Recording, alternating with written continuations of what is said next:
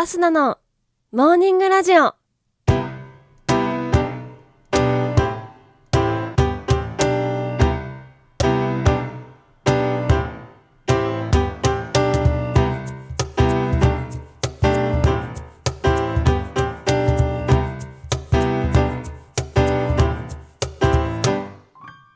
皆さんおはようございます。そして本日11月9日火曜日、お誕生日のあなた、おめでとうございます。この番組はバイオリン弾きのアスナがあなたの今日一日が少しでも楽しくスタートできるようお手伝いをする番組となっております。今日のお天気や一日をワクワク過ごせるお役立ち情報などお話をしてまいりますどうぞ最後までお付き合いお願いいたします。それでは今日も早速お天気のコーナーから参りましょう。本日11月9日のお天気です。西日本から南西諸島では明け方頃まで雨の降るところもありますが、西から次第に天気は回復に向かう見込みです。東日本は午前中を中心に雨が降り、北日本では一日を通して雨の降るところが多いでしょう。雷を伴い非常に激しく降り、大雨となるところもある見込みです。大雨に警戒、注意をし、落雷や竜巻などの激しい突風、氷にもご注意ください。最高気温は西日本や南西諸島では平年並みか平年より低くなり、東日本から北日本は平年より高くなるところが多い予想となっております。東京都最高気温22度の予想となっております。それでは次のコーナーに参りましょう。毎日が記念日のコーナー。本日11月9日の記念日はこちら。太陽暦採用記念日119番の日、運命の日となっております。太陽暦採用記念日、こちらは1872年11月9日に明治政府がそれまでの太陽単位暦をやめ、新暦となる太陽暦を採用する証書を布告したことにちなみ制定されております。太陽暦の採用により旧暦単位暦の明治5年12月2日が新暦太陽暦だと1872年12月31日に当たるため1872年12月2日の翌日は1873年1月1日にする調整がなされました。そのため日本においては1872年12月3日から1972年12月30日までの28日間は存在しないことになっております。ちなみに今日世界の多くの国で採用されているグレゴリオ暦は太陽暦の一種として位置づけられております。続きまして119番の日。こちらは消防や救急を呼び出す電話番号が119番なことから119を11月9日と見立てて記念日に制定されております。防火・防災の意識を高めてもらうことが目的とされており、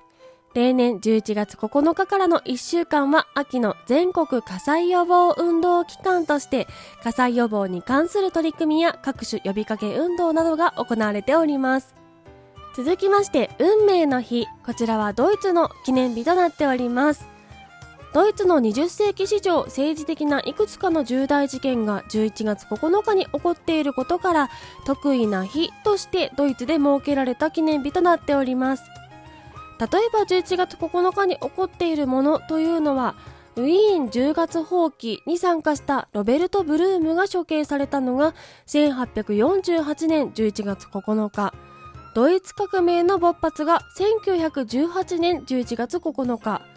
ミュンヘン一揆の鎮圧が1923年11月9日。水晶の夜という反ユダヤに対する襲撃迫害事件が1938年の11月9日。そしてベルリンの壁崩壊が1989年11月9日など、岸くも日付は11月9日で一致しているとのことです。その他本日11月9日の記念日は、アイシングクッキーの日、いい靴の日、換気の日、IT 断食の日、いい地球の日、歯茎の日、いいパックの日などがあります。それでは次のコーナーに参りましょう。ちょこっとトリビアのコーナー。今日11月9日はタピオカの日でもあるということなので、タピオカにまつわるお話ししてまいりたいと思います。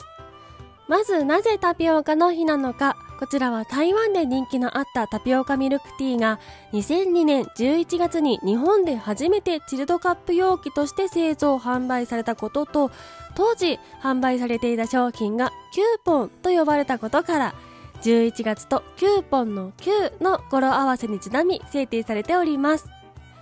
それではタピオカにまつわるお話一つ目。飲みすぎ危険なタピオカミルクティーというお話です。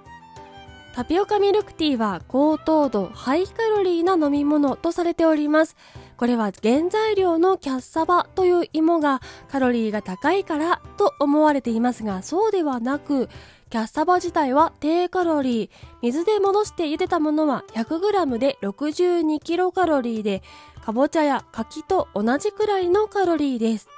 しかし大抵の場合、茹でる時に砂糖を加えて茹でていたり、ミルクティー自体が高カロリーだったりするために、結果カロリーが高くなり、飲みすぎ危険ということになっております。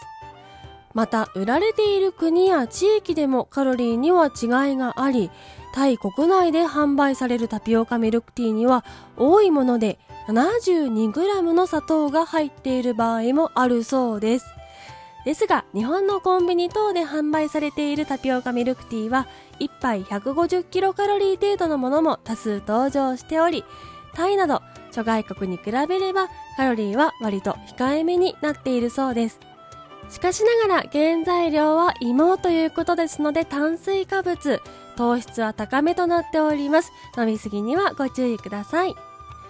続きまして、実はキャッサバは有毒というお話です。先ほどタピオカの原材料はキャッサバという芋だとお話ししましたが実はこのキャッサバそのままでは食べれない毒を含んだ芋となっております。このキャッサバは南米やアフリカでは主食とされ世界総生産量はジャガイモに次ぐ第2位の芋です。しかしこのキャッサバ生産配糖体シアン化合物が含まれており調理過程や体内での消化の過程で生産に変化し、死に至ることがあるんだそうです。さて、ではそんな有毒なキャッサバ、現地ではどのように毒抜きされているのでしょうか